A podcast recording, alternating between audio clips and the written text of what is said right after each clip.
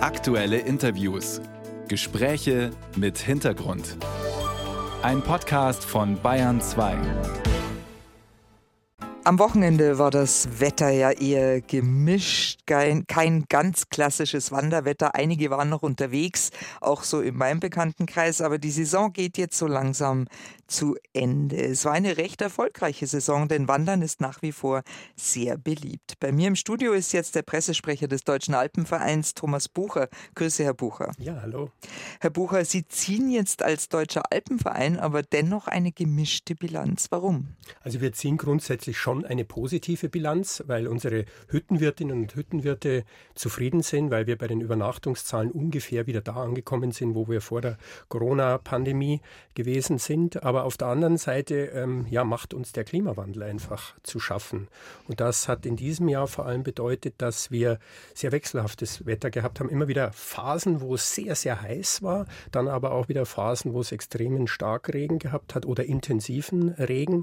Und deswegen auch damit müssen die Hüttenwirte und Wirtinnen ja irgendwie umgehen. Deswegen auch eine gemischte Bilanz. Ja, die sind ja immer ganz nah dran an dem Klimawandel eigentlich. Sie kriegen ihn ja hautnah mit. Was belastet Sie denn jetzt da besonders? Also zum einen ähm, Trockenheit, wenn es dann eben längere Trockenphasen hat. Wir haben tatsächlich auch eine Hütte, die äh, geschlossen werden musste, die neue Prager Hütte am äh, Großvenediger. Das war auch im letzten Jahr schon so, weil einfach die Schneefelder, die außenrum sind und die früher da waren, inzwischen nicht mehr da sind, die eigentlich quasi das Trinkwasser liefern.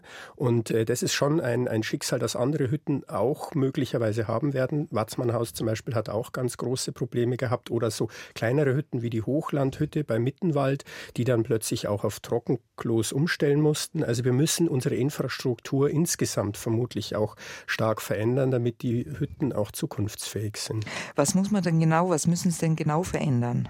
Also zum einen ähm, ich glaube, das Bewusstsein der Gäste muss sich auch noch ändern, mhm. nämlich dass man wirklich auf Hütten in den Bergen ist und dass da die Dinge nicht so selbstverständlich sind, wie sie im Tal sind. Also zum Beispiel eben Wasserversorgung, also dass eben keine Dusche da ist. Ja? Also auch wenn alles immer in Richtung, es muss doch ein bisschen komfortabler werden geht, auf den Berghütten ist das sicherlich nicht der Fall. Vielleicht auch also eben dieses Thema ähm, Toiletten also Umstellen von Wassertoiletten auf Trockenklos, das wird wahrscheinlich die Zukunft äh, sein. Ja, und auch was äh, die Versorgung mit Lebensmitteln betrifft. Äh, wie wollen wir die Lebensmittel dort hochbekommen? Muss es sein, dass immer frische Lebensmittel da sind? Wie sollen die da überhaupt hochkommen? Man kann nicht ständig mit dem Heli da hochfliegen. Also das sind einige Dinge im Gange, die sich einfach verändern müssen. Und die Hüttenwirte stellen sich schon richtig drauf ein?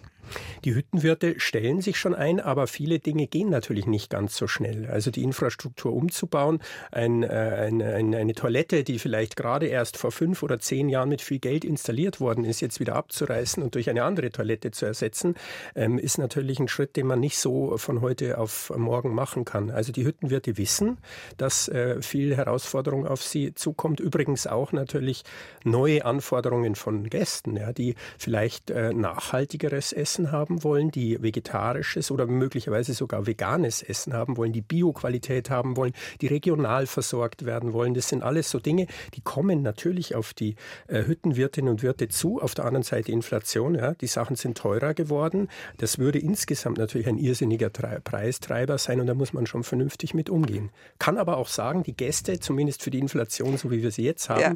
ähm, sind da sehr verständnisvoll und sagen, ja gut, das wird im Tal auch teurer, da wird es am Berg natürlich auch so. Ja, wie haben sich denn die Gäste überhaupt verändert? Wie hat sich denn das Publikum in den Bergen verändert?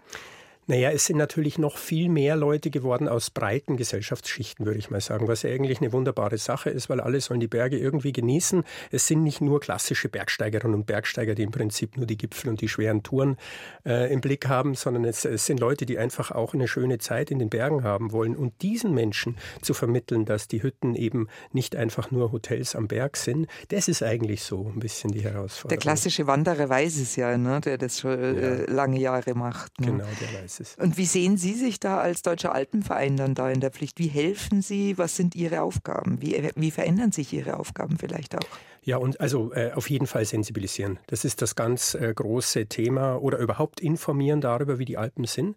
Die Alpen sind ja sowas ähnliches wie eine Wildnis, könnte man sagen. Und das ist genau das Tolle, was uns alle ja auch irgendwie in die Berge treibt, weil sie eben nicht so sind wie in der Stadt, wo überall Schilder sind und Absperrbänder und äh, irgendwelche Lenkungsmaßnahmen, sondern das sind die tollen wilden Berge und die Menschen dafür zu sensibilisieren, dass sie sich eben in eine Umgebung begeben, die anders ist und wo auch viel mehr Selbstverantwortung nötig ist ist, ähm, das ist eigentlich unsere ganz große Aufgabe und die erfüllen wir natürlich nicht nur auf der Hütte mit den Hüttenwirten, sondern wir versuchen das auch in Sendungen wie dieser, hm. äh, nein, oder einfach auch in allen möglichen Medien und äh, über unsere Ausbildungen und so weiter eben den Leuten klarzumachen, das ist ein wunderschönes Gebiet, aber es ist eines, wo du selber verantwortlich bist für deine Sicherheit und auch dafür, dass die Natur so bleibt, wie sie ist. Mhm. Geben Sie uns doch einen kleinen Ausblick auf den nächsten Winter jetzt. Was sind da so die Themen? Was treibt Sie da um? Der nächste Winter wird natürlich genauso wie der Sommer auch noch ähm, inflationsgetrieben sein, zumindest bei den Hütten, die ähm, eben offen haben. Das sind ja lange nicht alle. Ich sage mal zum Beispiel in den Bayerischen Alpen haben wir 80 Hütten und davon haben um die 20 äh, im Winter auch geöffnet. Die müssen geheizt werden.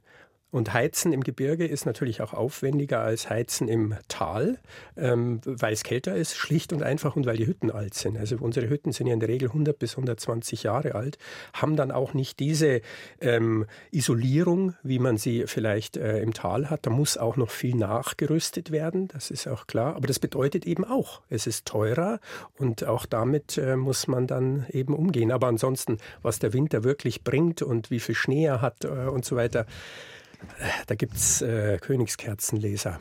Ja, oder Kaffeesatz lesen, ne? Hm, haben wir auch noch nicht gelernt. Aber äh, jetzt ging ja am Wochenende gerade das rum, dass die gerade die Winterschutzhütten gerne zum Partymachen missbraucht werden. Äh, wie schaut es da aus? Können Sie sich da irgendwie vorstellen, wie Sie dagegen vorgehen? Also das betrifft ja vor allem die Selbstversorgerhütten beziehungsweise die Winterräume. Also die Hütten, die eigentlich geschlossen haben, haben ja in der Regel Schutzfunktion und deswegen geöffnete Winterräume. Und dass die auch hier und da zu Partys missbraucht werden, ist natürlich nicht äh, in unserem Sinne, weil die Hütten sind dazu da, damit sie Schutz bieten und damit sie halt für ähm, Leute, die wirklich in Not geraten, dann eben da sind und, und den entsprechenden Schutz darstellen oder wenn man längere Touren macht, dann eben auch die Touren dann an diesen Stützpunkten machen kann, aber nicht für Partys. Und auch da hilft natürlich nur Sensibilisierung. Es hilft aber immer auch gelassen zu bleiben und, und nicht bei allem äh, sofort in Hysterie auszubrechen. Herzlichen Dank. Thomas Bucher war das vom Deutschen Alpenverein.